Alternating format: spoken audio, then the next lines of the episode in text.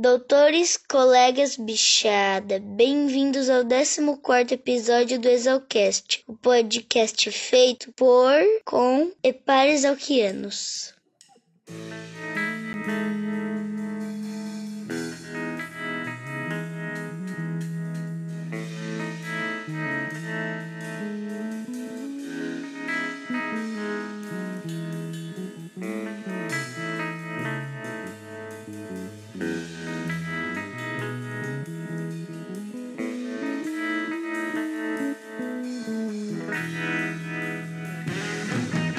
Oi galera, aqui quem fala é o Dindim, mas o dono dessa voz que fez abertura é o Ale, irmão do Matheus e filho da Lebiste, Thaís Regina Dreza, formada em 2004, ex-moradora da Casa Verde, e do Maneco, o Miguel José Tomé Menezes, da turma de 2001, ex-morador da Lesma Lerda. Volta e meia eu recebo algumas mensagens de ouvintes e vocês não fazem ideia como é gratificante ver como consegui chegar no ouvido de vários filhos da Gloriosa que estão esparramados aí por esse mundão. Mas recentemente eu falei com o Maneco e logo depois recebi uma das melhores mensagens desde que comecei a gravar. Escuta só que massa. Você gosta do Exalcast? Uhum. Então o que, que a gente vai falar pro Dindim? Você já clicou aqui? Já cliquei? É, olha isso. Ah, e o que, que você vai falar? Eu não vou falar nada, Por quê? porque eu não quero. Você tá com vergonha? Sim. Ah, e você, Ale, vai falar alguma coisa? Vou. É, o que, que a gente vai falar? Oi, Dindim, tudo bem? Aqui é o Alexandre, de 9 anos. Tô do lado do meu irmão Matheus, de 7 anos, que tá com vergonha de falar. A gente é filho do Maneco e da Lebiste. E a gente se conheceu no churrasco da Dealc da minha mãe no ano passado. A gente adora o Exalcast e a gente queria saber quem vai ser o próximo entrevistado e quando vai sair o próximo episódio. Um abraço. Manda um abraço pro tio Dindim. Não quero. Por quê? Você tá com vergonha? Tô com muito. Ale e Matheus, o entrevistado do episódio de hoje é o Papacos, o Gabriel Neves Calef. Ele é formado em 1949. É, já faz um tempinho. Ele morou na Copacabana e contou várias histórias. Infelizmente, uma parte foi censurada e só eu ouvi. Não vou falar. ó. Não, não, eu, eu corto. Não, Você corta. Eu corto. Vocês não imaginam a alegria que me deram com essa mensagem. Espero encontrá-los novamente em 2024, né? Que vai ser o próximo churrasco da sua mãe. Daqui a pouquinho vocês vão conhecer o projeto USP Recicla e o Máscara vai falar um pouco sobre a banda dele, a Cheesehead. Ele faz parte desse som que está tocando aí no fundo. E antes da entrevista, tem a palavra do nosso patrocinador. No episódio de hoje teremos a Boutique. Lembrando que esse espaço custa zero reais. Por favor, continue mandando e-mails para exalcast.gmail.com. Lembrando que Exalcast se escreve Exalc seguido de AST. Ou mensagens para 67 99984 1119. E agora, um último recadinho para você que escuta o Exalcast pelo link que mando nos grupos da escola. Eu sei que o link é prático, basta clicar nele e já começa a escutar. Mas é bem mais prático você baixar um agregador de podcast no seu celular e poder escutar qualquer episódio a hora que você quiser, quantas vezes quiser, com ou sem internet. Existem vários no mercado, alguns de graça, alguns pagos. Eu uso o Beyond Pod, que ele começa gratuito, depois vai custar acho que uns 15 ou 20 reais, mas a licença é vitalícia e ele funciona só para Android. O iPhone tem um que já vem instalado de fábrica. Eu não acho ele tão intuitivo, mas é prático, porque ele já está lá. E existem outros como o Cashbox e o Google Podcast. Sem contar que vocês também podem ouvir o Exalcast pelo Spotify. Se quiserem saber um pouquinho mais sobre agregadores, não deixe de entrar em contato com a equipe do Exalcast. Ela está 24 horas à disposição para atender vocês. Esse episódio foi gravado no dia 13 de outubro, um dia depois do churrasco da Dealc. O Papacos completava 70 anos e eu 20 anos. Então a gente é quase contemporâneo. Vocês vão reparar que minha voz está um pouquinho mais sexy que o normal. Mas é que eu estava um pouquinho rouco, né? Teve os churrascos, as festas. Eu acho que eu abusei um pouquinho dela. Hoje é dia 25 de janeiro de 2020 e esse é o primeiro episódio do ano. A turma toda do Exalcast está aqui do meu lado e pediu para desejar a vocês um ótimo ano novo. O Exalcast faz parte da Rede Agrocast, a primeira rede de podcasts agro da podosfera brasileira.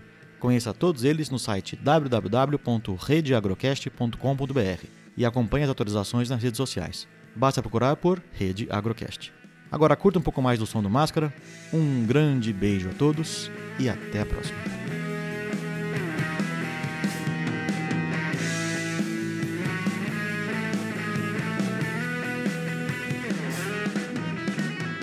Olá galera, eu sou o iFood, ou Leandro, sou do primeiro ano de Biologia daqui da Exalc, moro na casa de estudante universitário e faço parte do programa USP Recicla. Hoje vou contar um pouco para todos que acompanham o Exalcast sobre o programa. O USP Recicla foi criado em 1994 e atua com projetos de gerenciamento de resíduos no campus e educação ambiental com a comunidade interna, seja alunos ou funcionários, e também com a comunidade externa. No USP Recicla temos no momento seis projetos sendo desenvolvidos. O Vivências trabalha com atendimento a escolas da rede municipal e estadual de Piracicaba e região, tendo participação da Secretaria Municipal de Educação, formação de professores e estudantes. Temos o projeto do RUCAS, que é a minimização de resíduos no restaurante universitário e também busca de erradicação de uso de descartáveis.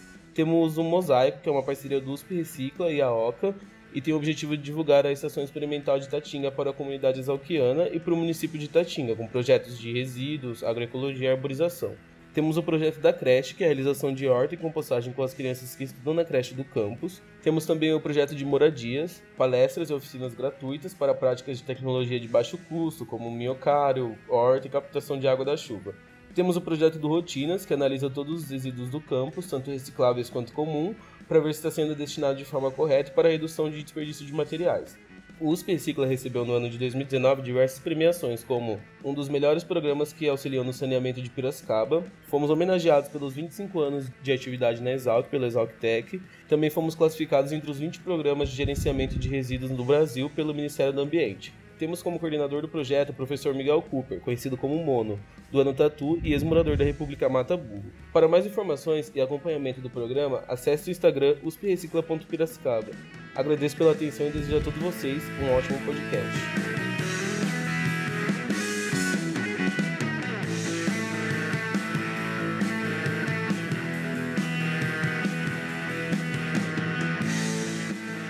Fala pessoal que acompanha o Exalcast. Aqui quem fala é o Máscara, João Della Vecchia. Eu entrei na Exalc em 99, então sou do ano Bambi.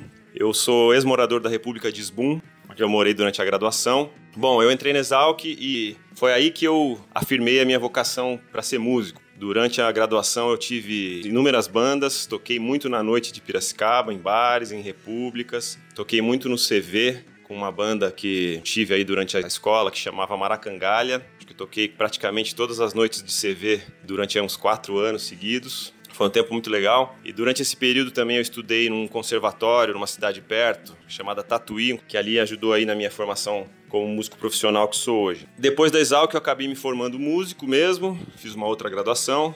Hoje em dia eu vivo disso, eu tenho inúmeros projetos, sou professor de música também. Eu moro aqui em Bragança Paulista, São Paulo. Bom, o Dindi me procurou com essa ideia dele de colocar o pessoal que faz música, os ex-alunos da escola. Achei muito legal, sou bastante grato a isso. E ele acabou escolhendo aí, dentre alguns projetos que eu tenho, ele acabou escolhendo essa música que vocês estão ouvindo aí, chamada Major Vibes, que é de uma banda minha chamada Cheesehead. Essa é uma banda instrumental, é um trio, e a gente se propõe a fazer música instrumental com uma estética mais country. Não é muito o caso dessa música, essa música é meio balada. Ela foi composta pelo guitarrista, que a propósito mora nos Estados Unidos, ele mora em Nashville. A gente tem essa banda aí internacional, a gente grava cada um num canto e se junta de vez em quando para tocar. Espero que vocês gostem. Bom, dentre outras coisas, eu tenho projetos de tudo quanto é tipo. Eu toco um pouco de forró, pé de serra. Eu tenho uma banda de punk rock hardcore, que é uma banda muito legal, há 20 anos já, uma banda que me possibilitou conhecer vários lugares do mundo aí. A gente já fez bastante turnê. Uma banda chamada Leptospirose, é fácil de achar aí nas mídias sociais. Eu também tenho banda de jazz, de MPB, enfim, tem um monte de projetos que me permitem viver de música. Né? Se vocês quiserem entrar em contato comigo ou conhecer mais de perto alguns desses projetos, é só me achar aí nas redes sociais, como João Della Vecchia, no Instagram, Facebook, é muito fácil de encontrar. Pode entrar em contato direto comigo mesmo. Mais para frente vocês provavelmente vão ouvir outros trabalhos que eu tenho. Tenho conversado aqui com o Dindim vai rolar mais som. Quero parabenizar o Dindim por essa iniciativa, é muito legal, tenho acompanhado desde que eu fiquei sabendo. Né? Espero que todos fiquem bem aí. Um abraço para todo mundo. Valeu.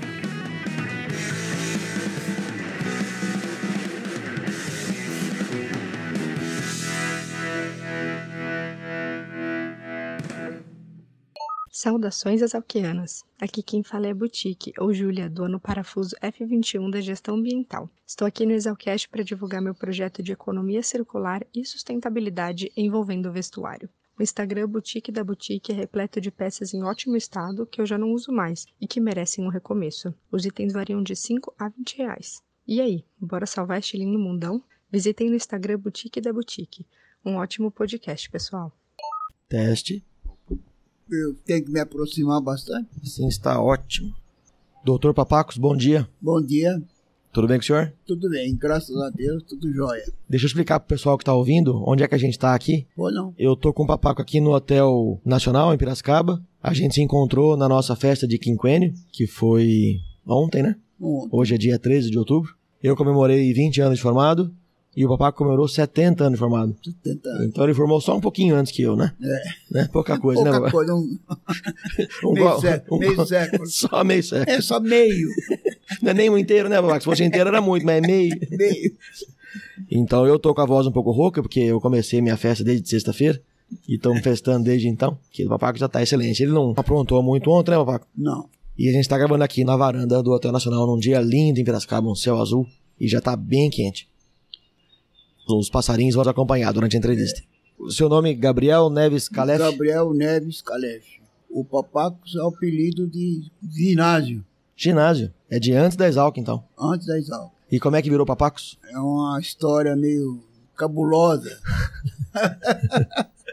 Eu era aluno na Caetano de Campos, São Paulo. Você, não sei se você tem notícia do, do que era a Caetano de Campos. A Caetano de Campos era uma escola ali na onde hoje é a Secretaria da Educação, na Praça da República, o você conhece. Era uma escola normal, praticamente feminina, mas que tinha alunos masculinos. Eu fiz o último ano de, no meu tempo de ginásio, que eu sou da reforma. Eu fui o, da última turma de ginasiano, quinto ano, que depois passou a ser científico e clássico. Então, o último ano eu fiz na Caetano de Campos, no meio da mulherada. Lá. E na Caetano tinha um auditório, era, era uma escola, um primeiro mundo, né? É pena ter acabado. E é um prédio muito bonito, né? É, como escola, era muito boa. E eu fiz um desenho de um, de um tênis estilizado e estava no auditório e coloquei embaixo papacos terríficos brasilienses. Ah, Era, era espécie. Mas- o nome da espécie. Gênero e espécie. e pegou. E eu não sei como foi parar em Piracicaba. O que, que vai fazer? Mas aí, como era muito indecente, passou para Pacos. Com O, não com, Com O. O. Isso, é. Aí daí ficou Papacos, ficou o nome É, mais tranquilo. ficou e. Mas o que, que vai fazer? Não, é, o, Não, nome da é, gente a gente e não escolhe, E né? era uma brincadeira, né? No, Sim, no claro. meio, do- meio da turma. E aquilo, desenho, eu era meio habilidoso em desenhar, tá? passou aquele negócio e ficou. Isso que é pior. O nome da gente a gente não escolhe, né? Os outros que dão pra É. gente, então. A gente aceita o nome que nos dão. Pouca gente sabe disso, né? Pô, mas não importa. Eu sou do interior de São Paulo, de Batatais. Ah, mas foi criado em São Paulo só. Meu pai tinha uma padaria em Batatais e meu pai era italiano. Nascido na Itália?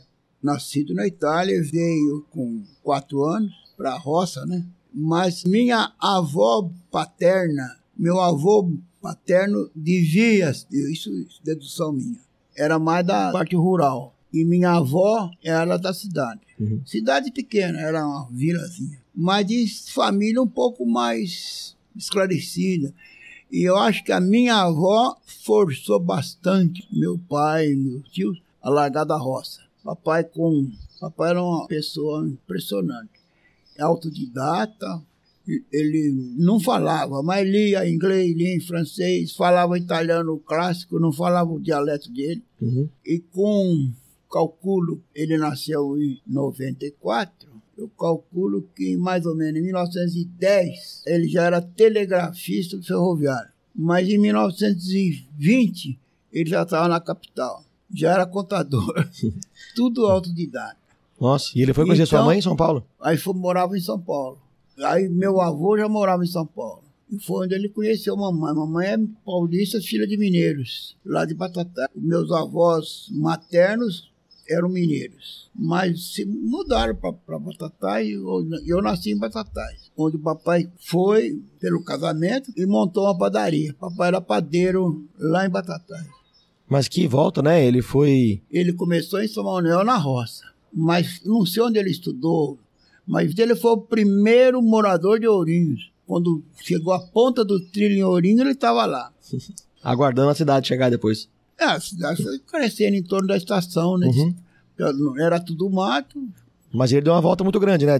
De telegrafista, virou contador e depois virou padeiro. Virou padeiro. E então a família sustentava depois pela padaria. A padaria que foi o principal negócio dele. é, ah, mas como eles queriam que, que nós estudássemos, e Batatais era uma cidade de poucos recursos, no- logo mudou para São Paulo. Porque minha irmã mais velha, ela já era universitária, nós fomos juntos, é claro. Era grande a família? Não, só duas irmãs e eu. E a minha irmã mais velha já faleceu. Ela se formou na, na faculdade de filosofia, ela era, ela era professora secundária. Ela fez história natural. A, a escola chama Faculdade de Filosofia, Ciências e Letras. E ela fez ciências naturais. É, mas co- como fala Faculdade de Filosofia, parecia que Que era filósofo, né? é natural, já fica lá estudasse filosofia, mas não era. A faculdade era Filosofia, Ciências e Letras. Minha irmã era uma ótima professora de História Natural. Muito boa professora. Padaria era em Batatais. Patatai. E depois a família inteira mudou para São Paulo? A família inteira. Você, sua irmã e seus pais. Ela vendeu a padaria, ele, vamos dizer, em 15 anos ficou rico com a padaria. Ah, então, foi para São Paulo com a vida tranquila. É, mas só que fez besteira, aplicou de. Bom, mas não importa. E uma parte ele comprou em terra para o Paraná. Uma das razões de eu ter ido para o Paraná. Mas isso foi muitos anos depois, né? É, aí, quando o papai foi para São Paulo, como ele era rico, me matriculou no Mackenzie. Eu fiz o quarto ano de ginásio no Mackenzie. Mas aí eu pedi para ele me tirar do Mackenzie, porque era uma bagunça, uma coisa horrorosa. Era ruim? Não, era gente, só gente rica não não estava lá para estudar. Era uma bagunça, uma coisa. Aí que eu fui parar na Caetano de Campos. Depois terminei o científico no colégio estadual. O que, que te incentivou a ir para Piracicaba? Você lia muito, né? Quando eu, criança. É, gostava de ler demais, eu lia muito. E um livro que eu me recordo chamava Saudades. Acho que me influenciou. Devia ter alguma história de roça, de qualquer coisa. Porque o, a sua família não, não te incentivou a seguir nunca, essa linha, né? Nunca, nunca. Eu lia muito, li toda a obra de Monteiro Lobato, e ele era meio rural, né? Sim, sim, tinha muita história rural. É, ele era rural. Então pode ser que tenha influenciado. Você lia tanto a ponto da sua mãe te dar bronca. Ah, é, mamãe, eu não dormia, eu varava a noite lendo, ela ia no quarto, apagava a luz, e eu me lembro que quando morávamos numa vila em São Paulo, tinha um poste. Ela apagava a luz, eu abria a janela e lia a luz do poste. E era um livro por noite. Praticamente toda noite eu varava lendo. E não sei porquê, vamos dizer, acabei. Mas acontece que nos percalços da vida, na época, papai tinha aplicado o dinheiro dele numa drogaria e perdeu tudo. Ah, Ele voltou a trabalhar. Não tinha um telefone naquele tempo em casa e era uma vida regradíssima. Como que foi a prova, você lembra? Não, eu vou te contar a história do Erasmo, a culpa do Erasmo. Eu, quando vim a Piracicaba e me matricular para o vestibular, o secretário era o Erasmo Castanho de Andrade, era o secretário da escola. Aí eu falei para ele que eu não podia ficar em Piracicaba porque eu não tinha dinheiro, eu não podia ficar, eu tinha que economizar, eu tinha que ficar em São Paulo e viria para o vestibular. E São isso foi no ano de 1946. 46. 46. 45, 46, né? Eu me Não. em 49. Então foi 45, né? 45, Final né? de 45? E aí ele falou, não, nós publicamos no Diário Oficial, sai um editar. no Diário Oficial. Esse, esse sotaque você conhecia já? Não, fiquei conhecendo. E o, o editar do Diário Oficial diz a, a- o início do, do vestibular. E eu fiquei, na, como eu, na época, eu estudava na biblioteca, vamos dizer, eu não podia comprar. O, o, o colégio estadual em São Paulo era, o, por exemplo, eu quando saí de lá, eu dava aula de cálculo para o pessoal do, do, do primeiro ano aqui. É mesmo? Eu era ótimo aluno de matemática, por causa do curso.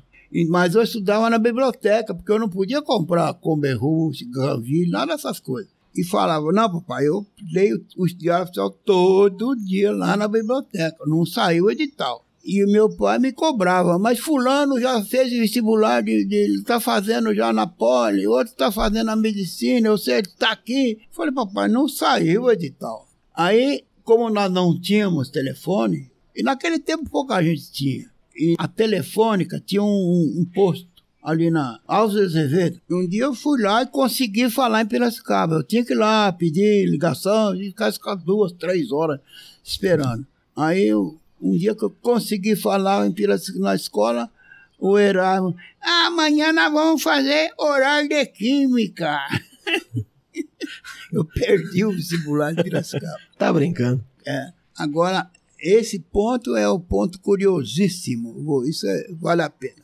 Eu tinha um amigo de infância, me acompanhou desde 5, 6 anos, sempre foi meu amigo, estudou comigo, formamos na mesma turma, em Piracicaba. Ele tinha tentado duas vezes e não conseguiu passar o vestibular e foi fazer primeiro ano em Lavras. No tempo era uma escola particular americana. Uhum. Eu saí do posto telefônico, comprei um, um diário popular para arrumar um emprego. Olha quanta coincidência para chegar em casa e falar, ó, já arrumei emprego. meu, falei, ah, bom. Que, que, você ia chegar com a má notícia do vestibular, é, mas tinha que ter a boa notícia do emprego, né? É, eu falei, vou arrumar um emprego, como é que eu vou fazer? Perdi o vestibular, e naquele tempo a gente escrevia a carta, né? Hoje não se escreve mais, né? Agora, o impressionante, que eu no mesmo dia escrevi uma carta para esse meu amigo, que, aliás, foi até laureado, agrônomo do ano, esse meu amigo, ele pediu transferência, chamava o doutor Zizi, José Garcia de Barros Filho, o Zizi, que foi colega do Papaco na turma de 49 e também morador da República Copacabana, foi laureado agrônomo do ano pela AEASP, Associação dos Engenheiros Agrônomos do Estado de São Paulo, em 1973. E famoso lá em, na região de, de Franca, Altinópolis, ele foi um ótimo agrônomo. Foi, foi agrônomo do ano. Formamos juntos. Aí eu escrevi uma carta para o Zizi, que eu tinha perdido o vestibular e que estava pretendendo fazer química na filosofia. Eu ia fazer vestibular de química, porque aqui em São Paulo não tinha nada próximo do que eu gostasse. Eu falei, eu vou fazer química. Bom, o incrível é o seguinte: ele estava em Lavras, uma cidadezinha na época, era uma merdinha de cidade. Pode falar essas. Pode. Pode. Pode falar merdinha à vontade. Por incrível, viu? Por incrível que pareça, ele recebeu a carta, me escreveu de volta, dizendo que ia ter um, um exame de segunda chamada de vestibular, vamos dizer, daí uns, daí uns 10, 15 dias, mas dava tempo de eu ir lá fazer, certo? O primeiro chamado não preencheram as vagas, Sim. né? E ia ter uma segunda chamada de vestibular, que dava tempo de eu ir lá. Aí peguei o trem, fui para Lavras e, e, entrei na Lavras e fiz o primeiro ano, porque não me arrependo, foi muito bom. Era uma escolinha pequena, sem recurso, bem precariazinha, mas com ótimo base de, de geologia e solos, porque tinha um museu de pedra fantástico, era a região de pedra, só tem pedra lá uhum. em, em Minas. então eu aproveitei muito a parte de mineralogia que fiz um ano em Lavras e voltei para Piracicaba. O Zizi ficou mais um ano lá. Ele também veio para Piracicaba, veio para o terceiro ano. E eu vim para o segundo ano. Quer dizer, eu fiz o primeiro ano em Lavras e pedi transferência. Porque o papai falou, não, tem que ir para Piracicaba. Não. Hoje é Lavras é federal, né? Federal. Bom, então, então mas daí o, o seu pai estava te incentivando? Ele gostou da sua escolha? Ah, gostou. Gostou? Ele me incentivava. Apesar de ser padeiro, né? Você foi bicho lá em Lavras? Seu fui primeiro bicho ano? Foi... e fui bicho aqui. Ah, quando você voltou? Mas lá não tinha trote. Mas quando você veio para Piracicaba no segundo ano, te fizeram de trote. bicho de novo? Claro. Opa! Oh. Pensei como você chegou no segundo ano, você pulou fora a parte do bicho? Não, não, não. Eu era bicho. Bicho igual? Igualzinho. E tinha muita gente trotista aqui em Piracicaba? Não demais. O camarada que me deu trote chamava-se Carlos Batistella. Esse foi, era trotista mesmo. E tinha um tal de Marçal, eu tinha alguns danados, né? Lucas Carlos Batistella é o Tiririca da turma de 47 e ex-morador da Sobradão. Lembra desse nome porque ele vai ser citado aqui novamente. E Wilson Marçal Oliveira é de 48. Mas é nada que não seja suportável. Bobagem. Eu não, não tenho trauma nenhuma de, de trote. e quando você veio para Piracicaba, tinha muita opção de moradia? Tinha muita não, república, eu já pensão? vim e já, logo, de, vamos dizer, quando eu vim pra, na primeira vez para me matricular para vestibular, tem um episódio que eu acho que era falta de dinheiro. e se não me engano, o presidente do centro acadêmico era um tal de Antônio Lico. A memória do Papaco está ótima. O Antônio Lico era presidente do Calque. Ele é da turma de 48. E eu sei que eu fui lá, ele me emprestou um dinheiro para voltar para São Paulo. Olha só. É. Isso antes do...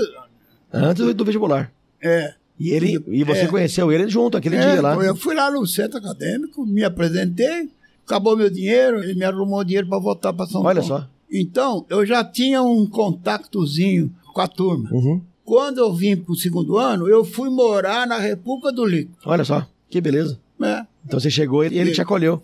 É, me acolheu.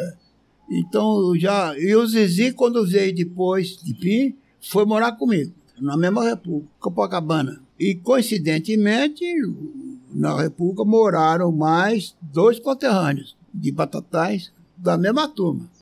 Os outros dois colegas do Papacos que moraram na Copacabana são Oswaldo Zaparoli e Fábio Ferreira da Rosa, também de 49.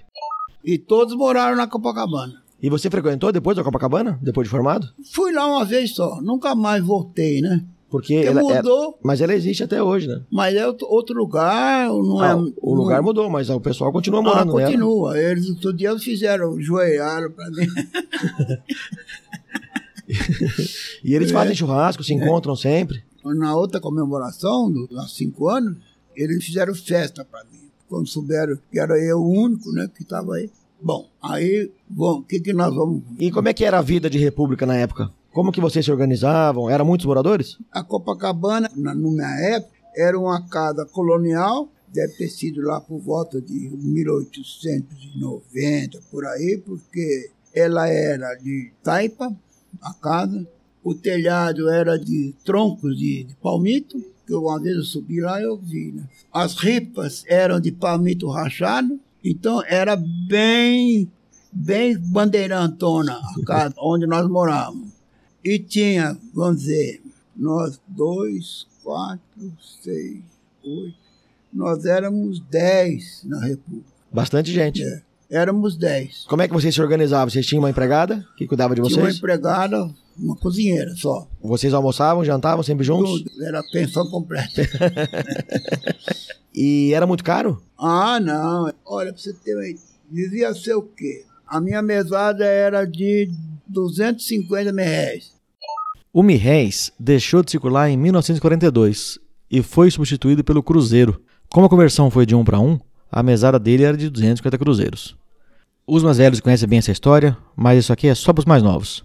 De lá para cá a gente teve seis moedas até chegar ao real. Depois do primeiro cruzeiro veio o cruzeiro novo, aí voltou a ser cruzeiro, mudou para cruzado, depois cruzado novo, voltou a ser cruzeiro, depois virou cruzeiro real e finalmente em 94 chegou o real que perdura até hoje.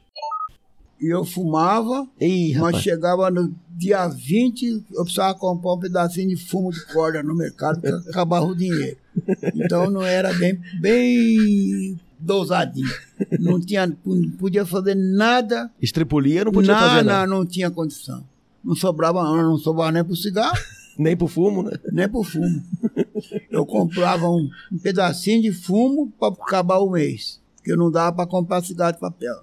Agora, na época, onde tinha, não, não na minha república, mas tinha república aqui que era.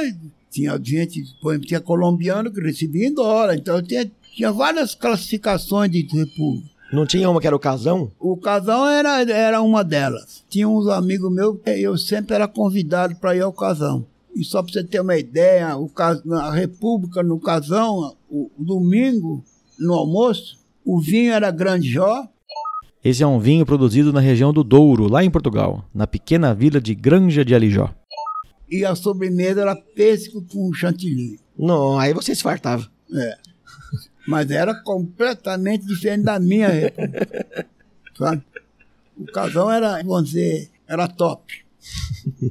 Mas acho que só era o casão top.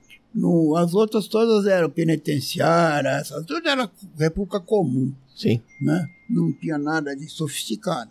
A nossa podia ser uma das mais, vamos dizer, assim, não digo humilde, mas não era assim, esbanjadora. E o pessoal aprontava muito? A nossa república, alguns, nós tinha bastante ladrão na minha república. ladrão do quê? Ladrão de cadeira, de vaso de flor. e tinha, eu não fazia parte, mas a minha república tinha uma característica, ela era um tunguete de baralho. E tinha gente da cidade que ia jogar baralho lá. Era um cassino quase. Não, era, era um joguinho, vamos dizer, baratinho, mas eles jogavam. Uhum. Eu não jogava porque eu não tinha dinheiro para jogar. Mas eu me lembro que um dos fregueses, dos frequentadores, era o Dovílio Ometo. Dovílio Ometo, formou em 1941. Era genro do Dedini, gente muito boa, e só falar nada, era Ometo, né? Uhum. Rico. E um dia ele chegou lá, tinha uma cadeira que tinham roubado dele. ele ficou bravo? Não, ele largou lá. Ele falou que estava com saudade da cadeira. Eu me lembro bem da, do episódio. O Nakano, ah. que foi professor da escola, também morou na Copacabana. Também? Também, ah. mas isso na década de 50, Sim. tá? E ele contou que um dia ele estava na República, chegou a polícia, que falaram que eles tinham roubado umas cadeiras, e foi hum. no porão e tava lá as cadeiras que eles roubaram. Então, essa brincadeira de roubar a cadeira perdurou por muito tempo ainda. É. Você pode ouvir essa e outras histórias no episódio número 6 do Exalcast, com Otávio Nakano, da turma de 56. Mas eu tinha um colega de quarto que foi famoso porque era um grande jogador de futebol, o Sato, filho de japonês. Luiz Sato Júnior, colega de ano e de República do Papaco. Ele era um japonês mestiço é uma coisa até interessante, porque o pai era engenheiro japonês, veio para o Brasil, para a mina de xisto de Tremembé, lá perto de Taubaté, uhum. casou-se com uma brasileira e o filho não tinha nome japonês, era Luiz. Luiz. Era uma das coisas curiosas. Mas esse japonês era de uma versatilidade para tudo, para jogar, era muito inteligente e espírito sim muito é, qual, qual eu diria dele? É, ele era um foguete, era uma coisa impressionante. Jogava bem vôlei, jogava bem futebol e tinha repente, assim, coisa. E ele roubou um banco do mercado municipal, deitado debaixo do banco, o guarda. Ele dava um pulinho e empurrava o banco, até chegar na esquina. O guarda ia por lá de lá, ele virou a esquina roubaram o banco e levaram para. Esses bancos de pé de ferro. Sim. Ele só virou, aí o outro, o outro companheiro da República estava esperando. Um pegou numa ponta, outro pegou na outra ponta e. E trouxeram o banco para casa. Levaram, chegaram a roubar um banco da, do mercado municipal. Era a farra da gente, era roubar as coisas. Bom, essas coisas, o, o Zizi, o Zizi tinha paralisia quando pequeno, então ele arrastava uma perna. Um dia eles se meteram a roubar uma porca numa padaria lá, no, lá na Paulista. Mas não deu certo porque tinha um monte de lenha. Quando eles subiram, uma, uma a lenha despencou, uma barulheira, precisaram fugir, largaram a porca. Saíram correndo. É. Então era, a nossa farrinha era roubar as coisas. Eu não, eu não era muito dessas aventuras. Mas, vamos dizer, naquele tempo, o que molecada fazia era roubar as coisas. Qualquer coisa assim, inocente. E a, a faculdade era muito puxada? Eu não, não. Bom, eu, por exemplo, quando cheguei, me falaram, olha, o problema aqui é você tentar passar em química e mecânica. É dureza, hein? Eu fui na onda. No meu tempo era possível você deixar a cadeira, fazer as outras, depois se fazia, não era segunda época, mas era uma segunda chamada. E eu deixei química orgânica e para cursar só mecânica, no segundo ano. Então, eu me lembro que o meu professor era o Pedro, você não é do seu tempo, Pedreira, né? Luiz Silveira Pedreira, formado em 1923, era vizinho da Jacarepaguá e fazia ótimas caipirinhas. Como contou o Caconde, o João Paulo Diniz, da turma de 58, no episódio 13 aqui do Zalcast. Pedreira era terrível, era um meio carrascão, sabe? Meio... Então vou contar uns episódios. No meu exame oral, coincidentemente, o, o primeiro ano também estava fazendo, que era Química Analítica. E eu me lembro de um episódio, antes de mim, um aluno do primeiro ano fazendo E era tão sádico esse Tedeira que eu me lembro que ele, uma das questões, ele perguntou pro. Esse aluno chamava-se Nivaldo, se não me engano. Anivaldo Garcia de Moraes, bicho do papaco, formado em 1950.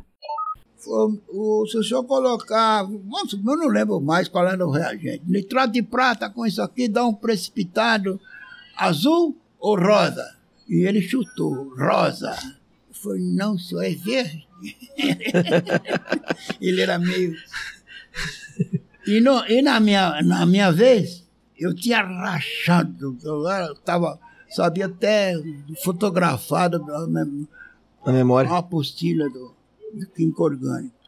E quando ele falou sorteio ponto, né? eu Falei, não, professor, eu, eu não tenho direito de sortear porque eu estou no vago. Só pode me arguir sobre a matéria toda. Eu falei, não, eu não gosto disso, isso é sorteio ponto.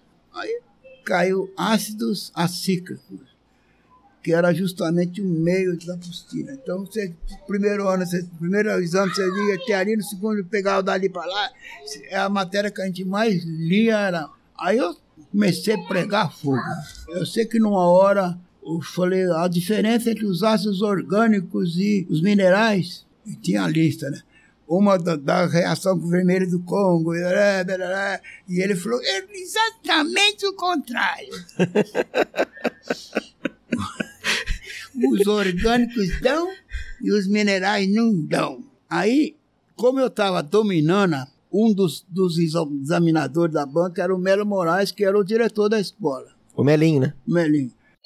Você, que é ouvinte assíduo do Zocast, já sabe que o Melinho, João de Melo Moraes, é formado em 1909 e foi diretor da escola por vários anos.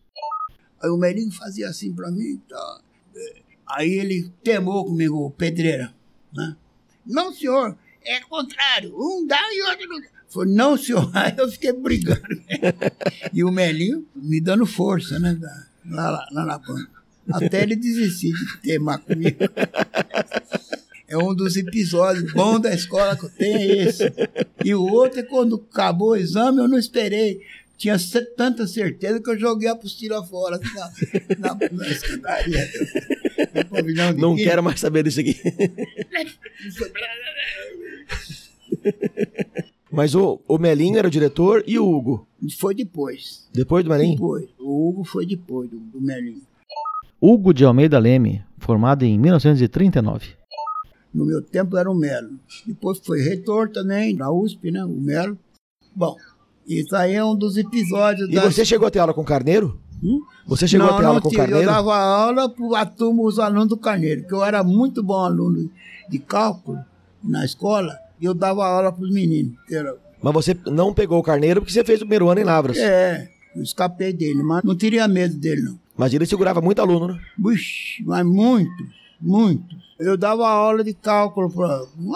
Dava aula de graça, né? Porque não, Papai, como é que eram as aulas práticas? E aula prática nós temos principalmente horticultura, né? Aprendi muita coisa. Até afiar canivete eu aprendi bem. Na aula?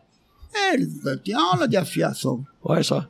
Fazer enxerto, né? Você pegou o finalzinho da guerra, né? Quando na guerra eu estava em São Paulo ainda, no estudante. Eu era ginasiano. Você era muito novo, você não chegou a ser. Não, eu tinha Você é 16. chamado? Não, não fui. Na minha turma tinha um pracinha. Belato, o nome dele. Mário Gentil Belato, também de 49. Ele chegou a ser cabo no exército. Vocês tinham relação com os alunos que já tinham morado na República? Tinha Você chegou a conhecer o Antônio Martelli? um colega de turma do Martelli, foi muito meu amigo, chamava-se Miguel.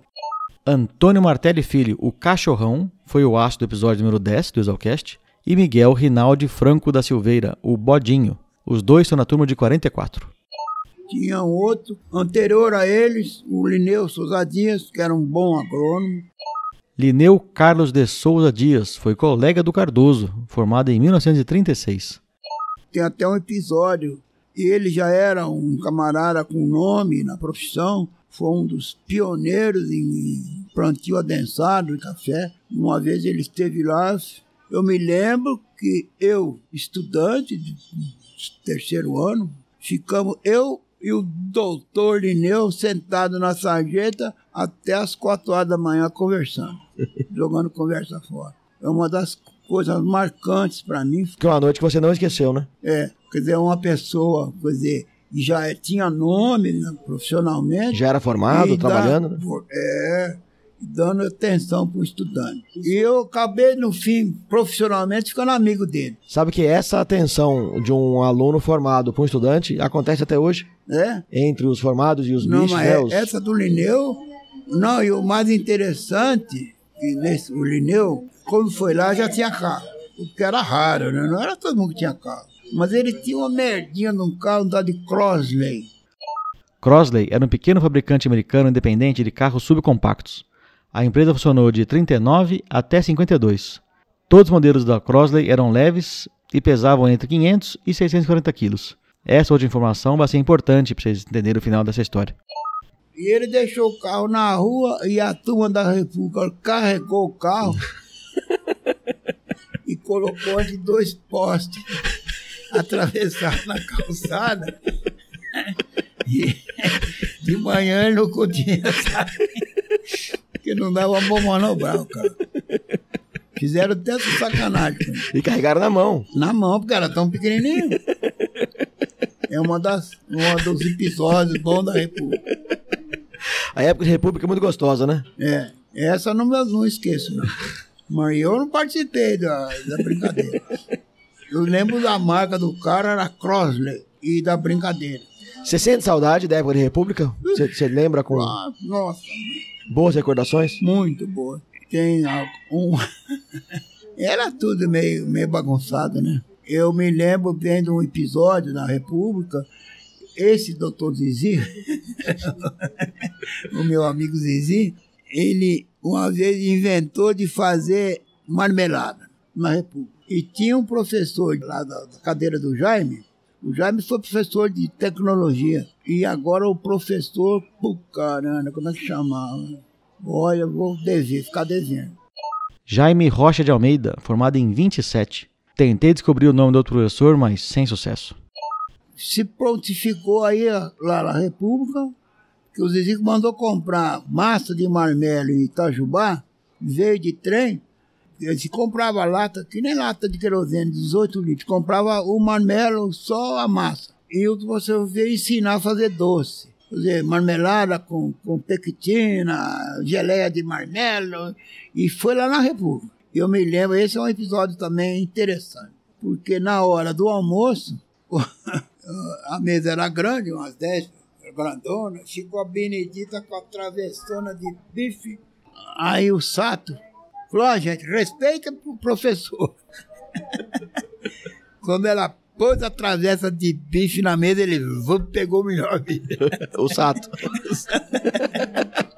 o pessoal ficou de longe, né? Esperando o É, falou, professor. "Sai", ele falou, Respeita o professor, ele não avança. Aí ela pôs, nós tínhamos um travessão de louça, ele... Ei, Sato. A Benedita era cozinheira da República. cozinheira, era uma matrona, uma mulatona gorda. E ela ficou muitos anos na República? Ah, trocamos várias vezes, era, era acho que ficou uns dois anos.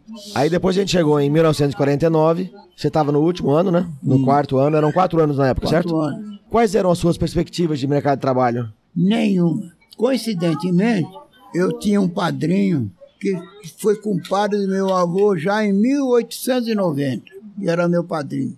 Foi padrinho da minha tia, padrinho da minha irmã, era um, um junqueira, porque meu avô materno era mineiro. Morava em Batatais, mas ele era de São Sebastião do Paraíso. E era comprador de café na época. E naquele tempo, eu acho que eles compravam café com moedas de ouro, iam a cavalo, compravam o café nas fazendas, o fazendeiro puxava até a estação com um carro de boi, para depois descer para Santos. E ele foi tocaiado no, entre São Paulo e Minas, mataram ele por causa de sexo para roubar, né? E minha avó ficou viúva com quatro filhas no começo do século passado, 1900. Do século passado da sua época, né? Porque É. tem dois séculos já isso aí. Dois Né? séculos. É. Em 1900, minha avó com quatro filhas no interiorzão, já imaginou o drama de uma mulher, como é que ia criar essas filhas? E só mulheres, né? Só mulheres. E esse meu padrinho, compadre do meu avô e amigo do meu avô, cuidou da, da família, ajudou com certeza os irmão, o irmão dele, não importa também, mas é- ele foi um dos que mais ajudaram. E ele nos ajudou a vida inteira, esse padrinho. E ajudou meu pai, financiou, ele construiu a padaria. E quando eu me formei, que esse meu padrinho, ou por burrice ou por inteligência, ele não entrou na onda de acabar com as lavouras de café na década de 30, na crise de 30. Ele sentou em cima da lavoura e sentou em cima dos estoques. Carregou esses estoques de café até a guerra. E na guerra ele ficou bilionário. Nossa senhora. Para você ter uma ideia, ele comprou na época, que ele, coincidentemente, o Paraná foi, foi uma sessão, eu não sei qual é, como é que chama essa figura. O governo do estado cedeu o norte do Paraná para uma companhia inglesa, e, não sei qual é o regime, mas o Rio Tibagi até o Rio Ivaí, todo aquele nortão, você conhece lá, né? Conhece o Paraná? Conheço. Para lá de Londrina, para lá de Maringá, era tudo mar. E essa companhia foi contratada, não digo, mas foi feito um acordo para a colonização do Estado, para uma estrada de ferro, abrir estradas vicinais de rodagem, construir cidades, e ela foi levando isso tudo bem, bem arrumadinho. Pequenas propriedades e tal. Quando chegou na altura de de Jandaia, durante a guerra, eles começaram a vender lotes maiores, Que foi quando seu pai comprou? não, meu pai comprou antes, fora da companhia. Esse meu padrinho comprou praticamente uns 10 mil alqueires. Nossa, é muita terra. E também corretou um mundo de terra. E vendeu por um Nardelli, que era o rei do café. E uma das terras que ele vendeu para um vizinho lá em, aqui do estado de São Paulo, ele condicionou a venda, que o vizinho comprou para dar para os filhos. E o meu padrinho condicionou a venda da terra de eu ir fazer o serviço topográfico da divisão da terra. Foi em São Paulo, comprou um teodolito, mira, tudo e me deu. Além de me dar o teodolito, tudo, me deu o serviço. Deu as duas coisas. As duas coisas. Que padrinho. né? Que padrinho. É uma coisa impressionante.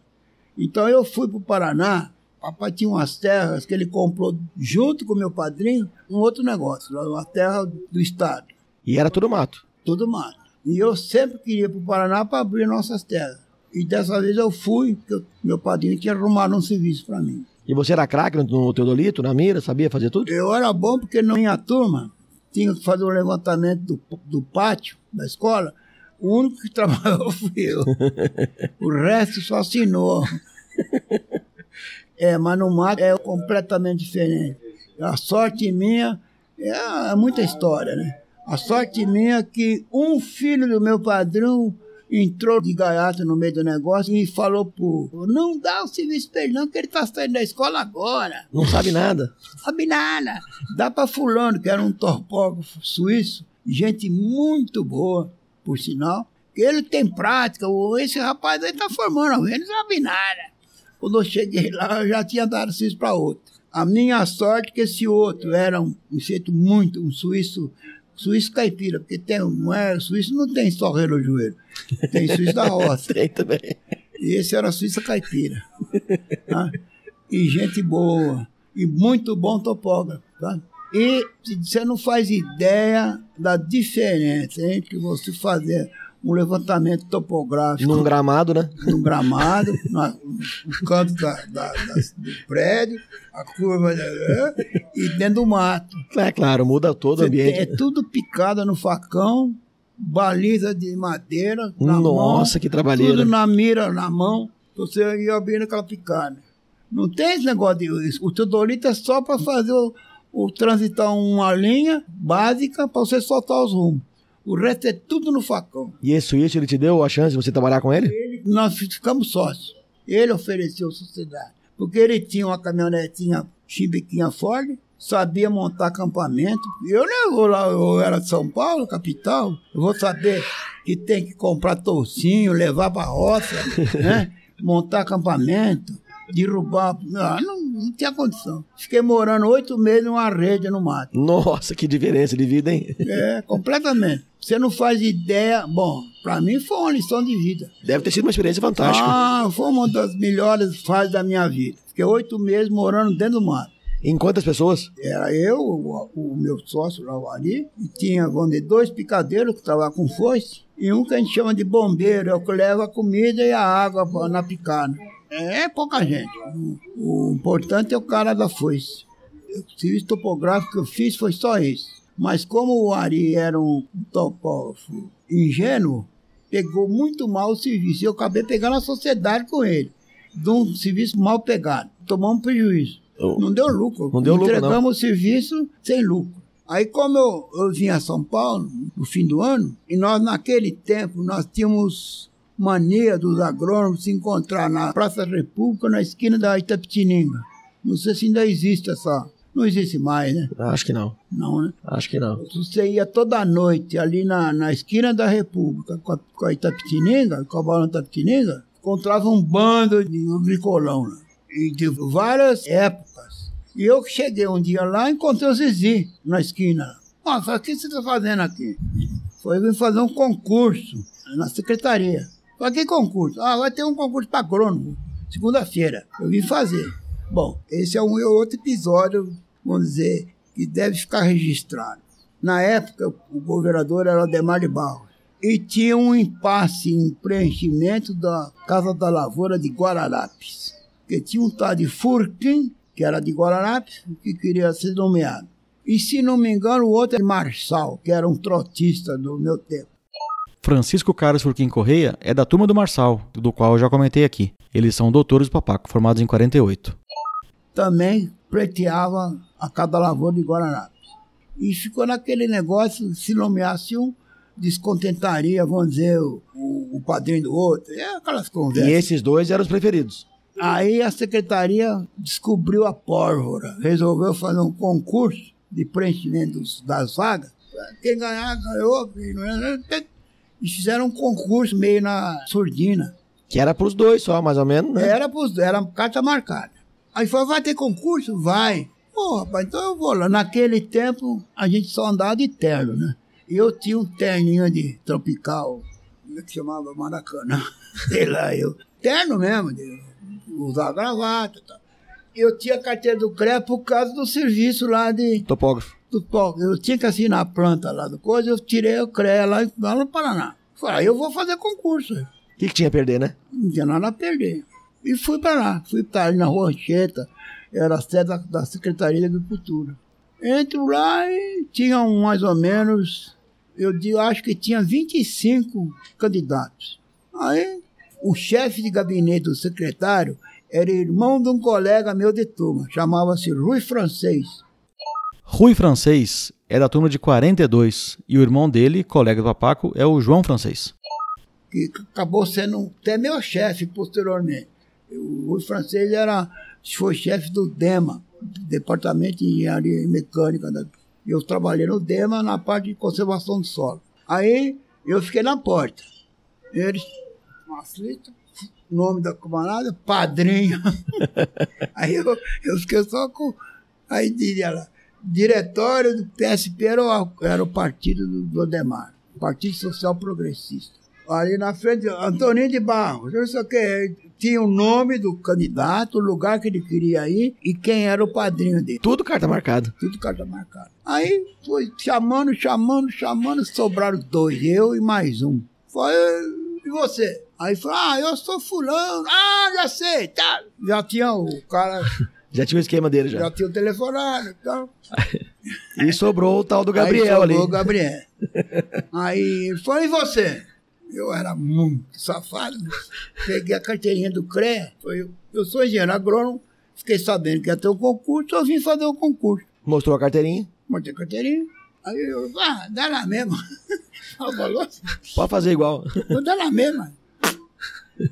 A minha sorte, ou a sorte, não sei de quem passou, né? Ou o azar dos outros. é, o azar dos outros, é que quem organizou o concurso foi um pessoal lá de Campinas. E acho que eles levaram o negócio meio a sério. E quem provocou o concurso foi reprovado. e, eu, e eu entrei nessa onda. Muito bem, parabéns. Não, não é parabéns. eu- quer dizer, Não, se o concurso foi levado a sério e É. você fez a prova certa e foi é, só respondeu que era um certo. concursinho meio, meio fajutinho. Eram umas perguntinhas assim, Era um papel amasso lá, não tinha nada, era um negócio mesmo. Mas por mais fajuta que fosse a pergunta, o outro errou e você acertou, né? E você acertou, né? É, Né? o- outros erraram. Então, é. então É, parabéns. né? Não, eu Pô, sei. Quer dizer, outros erraram. E eu fui bem, né? Fui bem porque eu, fui, porque eu passei. Então eu fui ser agrônomo da conservação do solo. Aonde? Bom, eu não sei se você sabe, o Serviço de Conservação do Solo do Estado de São Paulo foi cópia do serviço americano, tá? E eram muito bem levados a sério, não, não admitia política. Pra você ter uma ideia, a gente dava aula todo ano para professoras, para transmitir para os alunos as noções de conservação do solo. Todo ano nós tínhamos por obrigação na nossa região dar aula para todas as professoras rurais. Depois isso acabou tudo. São Paulo regrede. Mas no tempo era, era coisa louca. Bom, aí eu fui trabalhar em Assis. Eu não sei se contei para você que Assis tinha um camarada que não era agrônomo, que era o chefe da casa rural. Contei? Ainda não. E esse camarada, que era agrônomo, Ele não, é, agrônomo. não era agrônomo, mas é- ganhou o título. ganhou o título. Era um dos. Que nem que eu acho que o tal de Brizola também é. Um não era engenheiro, um o dos. título é. Esse eu tenho certeza. Esse lá que eu tô te falando. Esse rapaz de Assis. Ele era topógrafo lá na Paraíba, topógrafo prático, né? Aí deram um título de engenheiro agrônomo para ele. E não foi só ele, deve milhares. E ele era seu chefe. Não, não, era, não era independente o serviço. Ele tinha a parte dele de, de assistência técnica e eu era só conservação do solo. E Trabalhava- viajava muito? Não, eu ia só nas fazendas, fazer serviço. Eu tinha, tinha, lá em Assis eu tinha só um auxiliar. E depois morreu um agrônomo de Araraquara e o, o serviço pôs a escolha. Aí eu fui para Araraquara. Eu já era outro estágio de, de serviço. Aí eu tinha muito serviço em Araraquara. E já tinha cinco auxiliares de campo. Também na mesma área, de conservação do solo. Conservação do solo, irrigação e drenagem. Qual que era a maior preocupação que você tinha como agrônomo nesse cargo? Era procurar serviço. Procurar quem queria fazer. Quem queria fazer... oferecer serviço de graça para o sujeito fazer conservação e induzir o camarada a fazer. Era uma preocupação do Estado em manter aquele solo, não ter erosão. é claro, mas não tinha freguês. Mas que absurdo, né? Absurdo. Você tem que convencer um produtor rural É a receber de trabalhar graça, um serviço. dava orientação. Então eu me lembro, em Araraquara, o maior serviço que eu comecei a ter, eu ia marcar canal de irrigação de plantador de melancia japonês. Porque eu fazia também a parte de, de irrigação. Os maiores, vamos dizer, o começo do meu serviço, a maior parte era isso.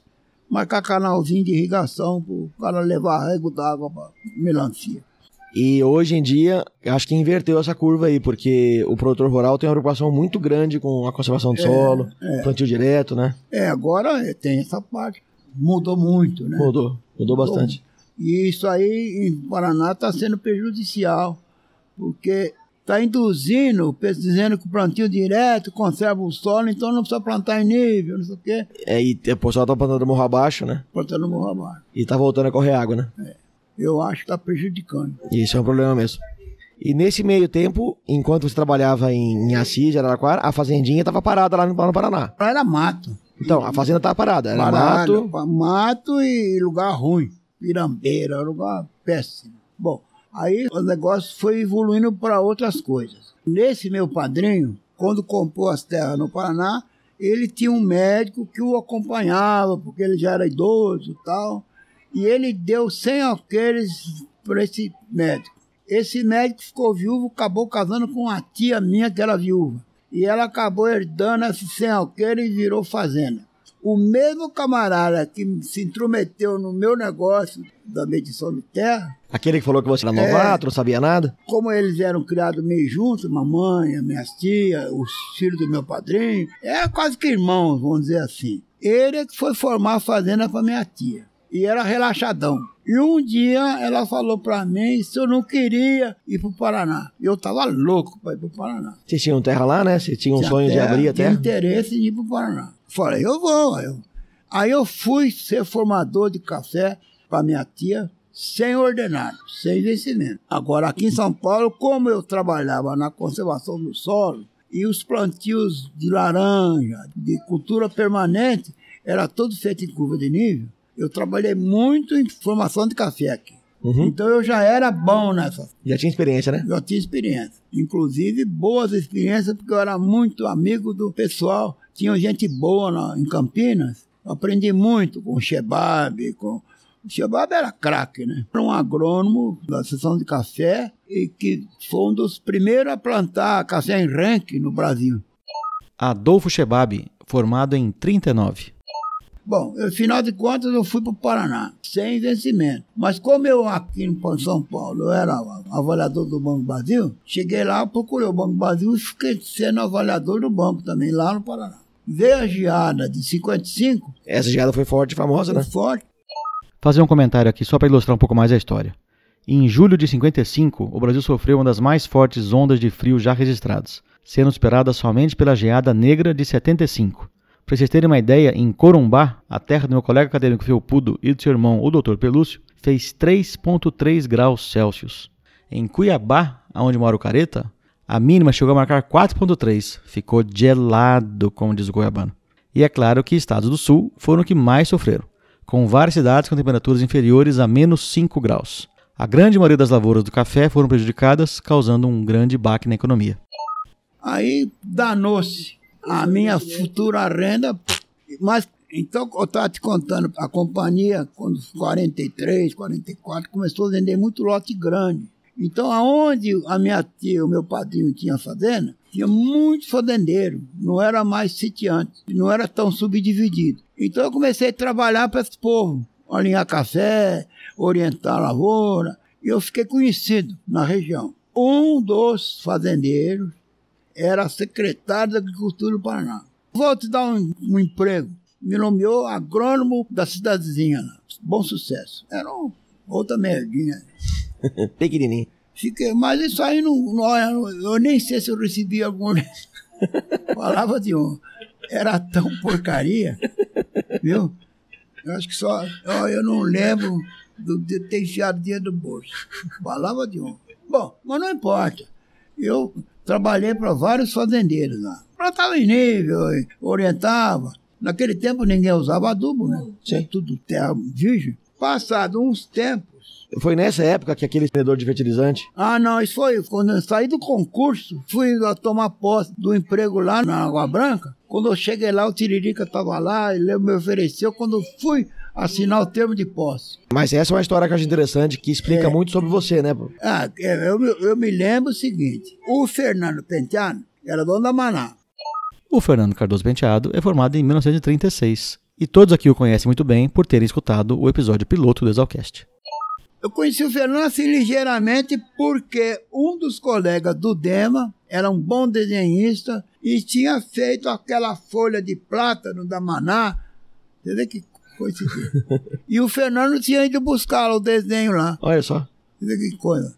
E não sei por que o Tiririca também estava lá. Dono da Bezenex que estava estreando com a companhia dele, me deu o talão de. Ele era concorrente do Fernando. Concorrente, mas amigo também, né? Sim, claro. É. E o Tiririca me deu o primeiro talão de. Que falou: você vai trabalhar no interior, você pode vender um adubo lá. Mas você era funcionário público. Eu, eu falei que não, que eu não, eu não queria. Não queria porque eu não ia vender adubo. Mas ele insistiu e me deu o talão. Nunca usei, né? Não, e não, não tinha sentido, né? Você tinha o seu salário, você tinha o seu emprego. É claro, não havia sentido eu ficar vendendo adubo. Sim. Não, mas acho que isso é interessante, porque não é, é, comum. Não é comum a pessoa fazer é, o que você não fez. É, não é comum. Porque o que tem, a gente mais vê por tem aí. Tem gente que aproveita o cargo para também ganhar uns cobrinhos por fora. E daí usa o combustível do Estado para poder viajar e falar com a fazenda e tudo. Isso. Então eu achei, ainda, achei importante contar essa história. O cargo que induz a venda. Eu achei importante contar essa história, que isso mostra um pouco do caráter do Gabriel. É. Bom, isso aí, vamos dizer. Em final, eu fui ser formador de café. Desse negócio, que o secretário da Agricultura, que era fazendeiro no lugar, me nomeou agrônomo de bom sucesso. Eu morava na, na fazenda em bom sucesso. Passado uns tempos, eles tinham uma república, esses fazendeiros, em Londrina, uma república de fazendeiros, onde morava um alemão que era gerente de um grupo de fazendas de capitalistas alemães lá em Apucarana. Isso existe até hoje, essa turma lá. Era um grupo de fazendas e tinha um cabeça. E esse rapaz morava numa república lá em Londrina, com o irmão desse secretário da Agricultura que me nomeou, o chefe do IBC em Londrina, um dono de indústria de óleo, esse, isso aí é outra história. Esse se chama Magalhães. Isso aí você, depois você, você procura aí. Esses Magalhães eram donos da fazenda, como é que chama ali? Na esquina, em Matão com Araraquara. Uma fazenda enorme que tem ali. Como é que chama? Oh, olha, olha a memória. Essas fazendas era desse povo, dessa família Magalhães, foi vendido para os ingleses em 1929. Foi o maior cheque emitido no Brasil até então. Um cheque, eu vi esse cheque num quadro que tem lá. Esse é outro fato histórico legal. Essa fazenda, ou melhor, Sesmaria, foi comprada pelo Nhonhô Magalhães em 1911. Eram 25 mil alqueires paulistas. Isso vai dar aí em torno de 60.500 hectares. O cheque assinado pelos ingleses foi de 20 mil contos de réis. Um conto valia um milhão de réis. Isso dá mais ou menos 500 milhões de reais nos valores de hoje. E foi a maior quantia já paga por uma propriedade brasileira até aquela data. Só que não foi em 29, foi em 1924. Um deles, um dos Magalhães, morava na nossa República também. E o chefe do IBC de Londrina, que morava na República, junto com esse fazendeiro que me nomeou, ficou me conhecendo. Eu ia lá também, filabóia de vez em quando, uhum. tá? Falei, ah, eu vou, nomear você para o IBC. Aí, não prestei concurso no IBC. Eu fui nomeado. Teve um padrinho, que nem aquele pessoal lá no concurso, né? Que já tinha cada um o nome, o padrinho certinho. É. Ele foi lá e te nomeou, né? e nesse caso foi. Eu não fui, não prestei concurso. Carta marcada, né? Carta marcada. Não, ele sabia quem eu era. Sim, claro. Aí ele falou: vou te nomear para Rolândia. Aí eu falei para ele: Rolândia eu não vou, eu não quero. Falei, por que você não quer? Falei, eu moro em bom sucesso. Sou avaliador do Banco do Brasil em Mandaguari. Se eu for para Rolândia, como é que eu vou, eu vou ter que sair de Rolândia? Eu não, não quero. Declinei do, do, da oferta. Da oferta. Aí eles tanto queriam que eu fosse, abriram uma sede de Mandaguari para mim. Só para você assumir essa vaga. Eles queriam como colaborador. Depois eu conto para você. Eu fui professor desses agrônomos, tudo do IBC, porque eram tudo chucros. É. Tinha muito exalquiano lá, ou tinha algum exalquiano? Tinha, mas não, não sob minha guarda. Tinha lá, tinha exalquiano na Londrina, um colega de turma meu, chamava-se Armínio Aparecido Pedro Gonçalves Kaiser. Ou o nome do desgraçado, já morreu, coitado. O papaco quase acertou. O nome correto do colega dele é Armínio Arquimedes Pedro Gonçalves Kaiser. Aí eu fui ser agrônomo em Mandaguari. Com qual função? O agrônomo do IBC? É. Assistência técnica. Principalmente nós era. era IBC, Instituto Brasileiro do Café. Instituto Brasileiro, ah, principalmente nós incentivávamos a formação de lavouras novas, tudo em curva de nível. Né? Então o nosso serviço praticamente era acabar com as coisas antigas e começar a modernizar a lavoura de café. É, a gente está em que ano nessa época? Eu entrei no IBC em 58. Então a geada já tinha se recuperado, as fazendas já, já estavam recuperadas. Já estavam reformando a lavoura. Agora eu tive sorte o seguinte: como eu era avaliador do banco, tinha muito contato com o Banco do Brasil, o Banco do Brasil de Mandaguari era, uma, era um novo um, um prédio alugado. Alugaram um prédio Mambembe de esquina e tinha uma sala vaga na esquina. E eu aluguei a sala vaga da esquina para o IBC. Então a minha sede de agrônomo ficou vizinha do Banco do Brasil. Todo camarada que ia assinar um contrato no Banco do Brasil passava na minha porta. Aí eu fiquei com uma freguesia enorme, né? Conhecia e, todo mundo? Conhecia todo mundo. Aí depois, de, se for preciso, eu faço, conto outra história. Então eu comecei a ter bastante contato com lavradores.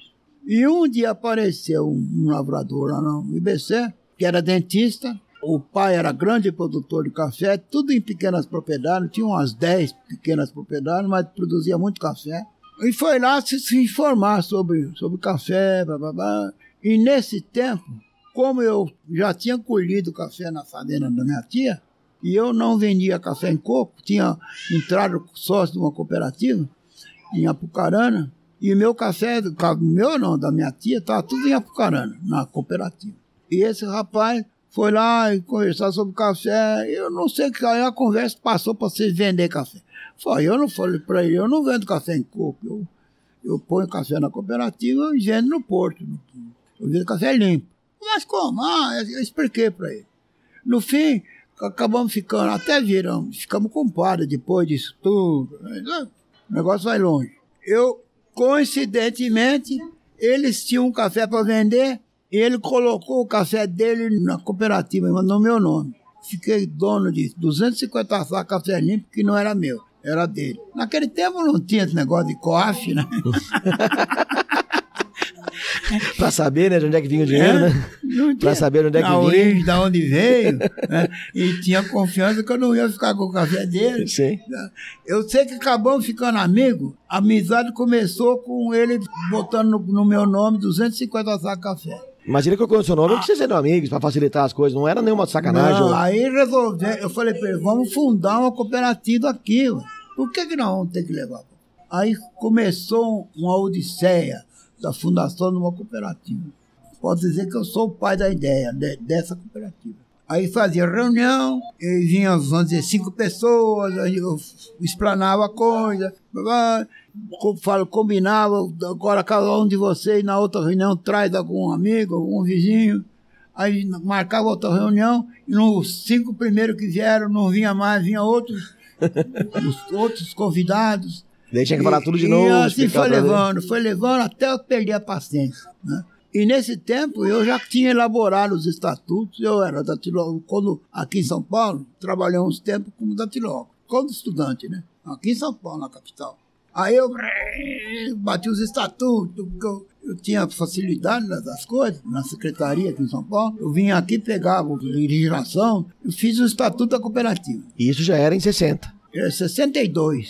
Aí marcamos, afinal de contas, um dia para a fundação. Qual ia ser o nome da cooperativa? Cooperativa de Cauticultores de Mandaguari, Cocari. A Cocari continua ativa até hoje e, além do Paraná, também atua em Goiás. Aí foi pro clube, com a torragem toda lá, o gerente do Banco do Brasil do lado, uma pilha de promissória do outro lado, e aí eu abri a sessão, porque eu, eu era o dono da bola, né? E falei, olha, hoje nós vamos fundar a cooperativa. Como a cooperativa precisa de dinheiro, não tem jeito se você não tiver dinheiro, o Banco do Brasil nos financia o capital inicial. Quem estiver de acordo, assina as promissórias, tinha o estatuto, né? Tantas cotas por pé de café e tantas cotas por área. Quem tiver de acordo, permaneça. Quem não tiver de acordo, tem toda liberdade de sair. Aí o mineirinho lá, chup, se mandou. Aí fundei a cooperativa. Eu fundei a cooperativa. Agora, como era tudo meio marcado, eu sabia quem podia ser quem não podia. Eu passei a ser secretário. O meu amigo passou presidência. O gerente de banco lá, tesoureiro. Eu montei a diretoria. Na época, eu acho que foi a maior cooperativa de café do Brasil. E daí a gente já tá entrando aí na, na década de 60 e a sua fazenda tava no mato ainda. Estava no mato. Acabou ficando nós, uma parte de pasto, nós acabamos vendendo. Aquela fazenda que você tinha vontade de abrir e trabalhar, vendeu. Aquela vendeu. Ah, mas depois eu acabei comprando uma fazenda em Mandaguari. Umas voltas que o mundo dá, né? Tinha um funcionário meu, que o irmão era ad- administrador de uma fazenda. Ficou sabendo que o dono morreu, o filho morava em São Paulo, queria vender a fazenda. Foi que jeito que é? Eu tinha um cunhado fazendeiro em Minas, o irmão médico em Campinas, abonado. Aí fizemos um cambalacho de dar um pedaço das nossas terras lá do mato, eu e meu cunhado, demos 100 alqueires de terra pro irmão dele de Campinas, para ele entrar com dinheiro. E nós ficamos sócios em três na fazenda em Mandaguari, entendeu? Uhum. Fizemos um, Um bem bolado. um cambalacho. Tudo de boca, né? Porque ele ficou com as terras sem escritura, sem nada. Ele ficou lá com 100 alqueires dele e nós três ficamos sócios em 100 alqueires de Mandaguari. Sem papel, sem nada. Sem nada. Pra que papel? Fala em papel. Eu era agrônomo do IBC, né? Eu tinha um colega no Rio de Janeiro, um dia ligou pra mim. E eu, nesse tempo, eu já tinha dinheiro. Já era rico. Eu já fui rico. E ligou pra mim, ô Caleb, você não quer comprar um, terreno que eu tenho lá em Rio das Ostras? Você sabe onde é Rio das Ostras? Lá no Rio de Janeiro. Já foi lá? É um lugar turístico. É 5 mil metros com meio hectare. Um quarteirãozinho Isso por telefone. por telefone. Falei, como é que você quer? Eu quero isso, isso, isso, isso. Ah, tá bom, eu mando dinheiro pra você. Mandei o dinheiro. E pra ele. comprou? Comprei 5 mil metros quadrados. não, não parou aí. Aí, passado uns anos, eu já estava pobre. aí, eu liguei pro, pro Matiello, que é agrônomo do IBC lá em. Que ele, ele tava rico e eu tava pobre. E você tinha um terreno lá em Lá em Rio das Ostras, que interessado, perto do Rio de Janeiro. Falei, ô Matiello, eu tenho 5 mil metros quadrados que eu comprei do fulano aí em, em Rio das Ostras. Você não quer comprar? Né? Eu compro. Quanto você quer? Eu quero tanto. Ah, tá bom, peraí, combinamos o preço. Ele mandou o dinheiro pra mim e não passamos escritura. E você chegou a ver esse terreno alguma vez? Fui lá. Era bonito? Ah, era um terreno de praia. Era uns três quarteirões da praia. Aí vendi pro Matiello. O cara que me vendeu, na mesma sala dele, Edmilson chamava, trabalhava na mesma sala. E a mulher desse Edmilson também trabalhava na mesma sala, os três. Olha só. Edmilson, Matiello e a mulher. Aí esse Edmilson vai ao Espírito Santo lá no serviço de veio e morre num desastre. Nossa. E a mulher dele negou essa escritura pro Matiello. É. E ele ligou pra mim. Olha, como é- o que, que eu vou fazer? Você tá junto com a... Que Eu comprei sem documento. Vendi sem documento. Agora, vocês estão juntos aí? Se não se acerta, né, só? E eu, o que, que eu tenho com isso? e ele perdeu. Perdeu? Barbaridade. É, acontece. Bom, vamos lá. Como considero uma das boas coisas que eu fiz na vida foi fundar a cooperativa. E você ficou nela até quando? Há uns 10 anos, saí. Fiquei diretor-gerente. Instalei a cooperativa, começamos a trabalhar, exportar café. Nisso você já tinha sua fazenda, né? Tinha fazenda. Né? Que você fez aquele Ah, cambalacho bom, lá. tem outra coisa que eu acho que é um mérito meu, vamos dizer né, nesse caso, como eu era agrônomo lá em Mandaguari e tinha acesso demográfico, eu fiz um levantamento de mais ou menos da população minha alçada. E fiz um relatório para o Rio de Janeiro, para o Ministério da Agricultura, dizendo que a região de Jandaia, Mandaguari, Marialva é muito montanhosa, só café, só pequenas propriedades, muita pedra. A tendência era acabar o café e virar capim. Mas capim em pequena propriedade, só leite. Então a tendência seria uma região de produtora de leite Bacia leiteira, né? uma bacia leiteira. E por sorte, o Ney Braga, que era ministro da Agricultura, foi na onda. Eu não sei qual é a figura jurídica da coisa. Eu sei que eles fizeram lá um- uma doação a fundo perdido para Mandaguari de 75 milhões de, de cruzeiros e mandaram na minha conta do Banco Brasil. Essa quantia equivale mais ou menos a 3 milhões e 750 mil reais. para eu montar uma cooperativa. Então eu fiquei rico de repente. Eu fiquei com 75 milhões na conta. E eu que pagava o pasteurizador, a obra, para substituir o café. Então vamos dizer que eu acho que é um mérito meu conseguir numa região de, em decrepitude, de, Em declínio, né? de declínio, né? Conseguir recurso pra. para manter alguma coisa. Hoje a região é fruticultura, tem bastante, bastante fruta, né? E Mandaguari tem café até hoje. Mujandaia também tem. Você tem a sua fazenda ainda? Não, não. E eu, pra você, eu já fui rico. Aí quando deixou de ser rico, vendeu a fazenda. Fui vendendo. Ah, eu fiquei pobre. Vivo, vivo da aposentadoria só. Bom, que mais que a gente vai contar para você? E hoje você mora onde, papaco? Eu moro em Maringá, cidade muito boa, que foi planejada. Eu tive oito filhos. Perdi uma, uma menina que nasceu morta e um menino com oito meses. Então eu tenho seis filhos. Cinco mulheres e um homem. Uma filha que mora na Bahia, tenho uma filha que mora em Santa Catarina, tenho um filho que mora no estado de São Paulo, três filhas que moram no Paraná, duas em Maringá e uma lá na, perto de Guaíra, perto de Goiará. Esse ano você completou 70 anos de formado e veio pra sessão solene, pra festa toda. E eu tava lá no ginásio e acompanhei a sua entrada. Foi muito emocionante ver vocês entrando. Você sempre frequentou os churrascos, as, Sempre. as festas de Sempre formado? sim. A cada cinco anos você sempre voltou. É, da outra vez só veio um, que é o Antônio Suzana, e hoje só veio o Issa. Ângelo Antônio Suzana e Eduardo Issa. A vinda de vocês pra cá sabe que é um presente pra gente, né? Será? Ah, sim. Não sei se você reparou a emoção das pessoas. É, outro dia, da outra vez, teve um que se ajoelhou, brincadeirinha dele, pediu a benção. se chamou de bicho, bicho burro. Né? Ele se, Mas é que- é se que- autoproclamou bicho burro. Tem esse jeito do bicho se apresentar, né? Ele se É. ajoelha e se, É. e se proclama bicho burro, bicho feio, burro. é. Você falou que na sua vida você foi rico, foi pobre, teve os seus trabalhos que às vezes não foi remunerado, teve a sua trajetória de vida. Você se arrepende em algum momento de ter escolhido a agronomia? Se eu me arrependi? É. Ah, não, de jeito nenhum. É que eu nunca fui um aluno brilhante. Eu sempre fui do médio. Eu me arrependo, às vezes, de não ter me esforçado mais na escola. Sabe? Eu podia ter aproveitado melhor a escola. Eu não sei se eu fui selecionando o que me interessava. Tem muita coisa que eu não, não, não dei valor demais. É, porque às vezes tem aquela matéria que a gente não se interessa, mas é justamente a matéria que vai nos dar Vai o trabalho fazer- depois, né? Vai fazer falta. É.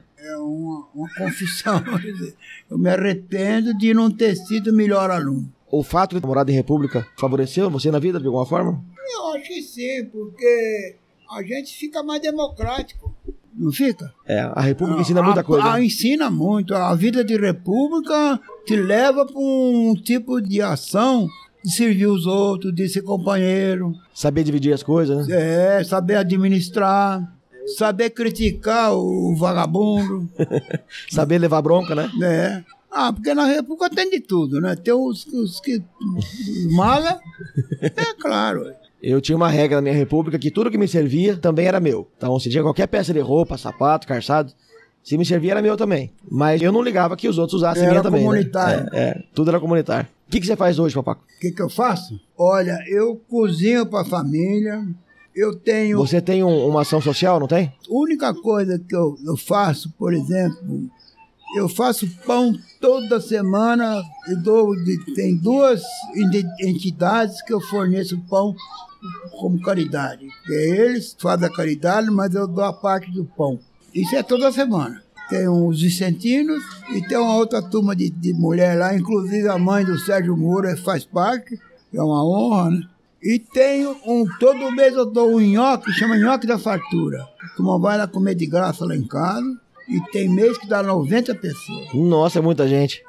É muito nhoque, É muito nhoque. que é uma fartura mesmo. É uma fartura. É uma das coisas que me agradam, né? Se você for todo dia 29, não tem convite. É só chegar. Todo dia 29 tem nhoque lá em casa. E você que faz? Eu faço quase tudo. Até um a argamassa. eu, eu que monto. Agora, depois tem as netas, filhos que, que fazem o resto, né? Mas a, a maioria eu, eu que ponho a mão na massa. Papaco, muito obrigado pelo seu tempo, pela eu, entrevista. eu que agradeço. Foi muito gostoso espero, ouvir suas espero histórias. que tenha sido útil a sua. Não, foi E utilíssimo. você vai pegar mais gente, né? Sim, eu tenho feito outras entrevistas. É. E o que? Você vai fazer o que com esse material? Eu vou colocar à disposição para os exalquianos que estão Brasil e mundo afora poder escutar. Ah, sei, tá bom. Tem exalquiano no Brasil inteiro, Estados Na Unidos. Austrália, né? Austrália tem bastante gente, Europa. Teve um encontro na Holanda Hum. que juntou mais de 50 exalquianos, Ô, louco, meu. que viajaram da Europa inteira para se encontrar lá na Holanda. Beleza. Ô, pronto? Estão me buscando? Não, pode ficar, vou, vou arrumar. Estamos no finalmente, ok? Tá gravado? Obrigado, viu? Eu agradeço, papaco. Muito obrigado. Pra você. Espero que tenha sido útil. Opa, e se foi? Bom, isso aí é uma parte da minha história, né? É, não dá pra contar tudo também, né? Não, não dá. E, e tem a parte que é censurada que não dá pra contar mesmo, né? Não dá. Não dá. As partes ruins eu não contei. Vamos lá na escola agora? Vamos?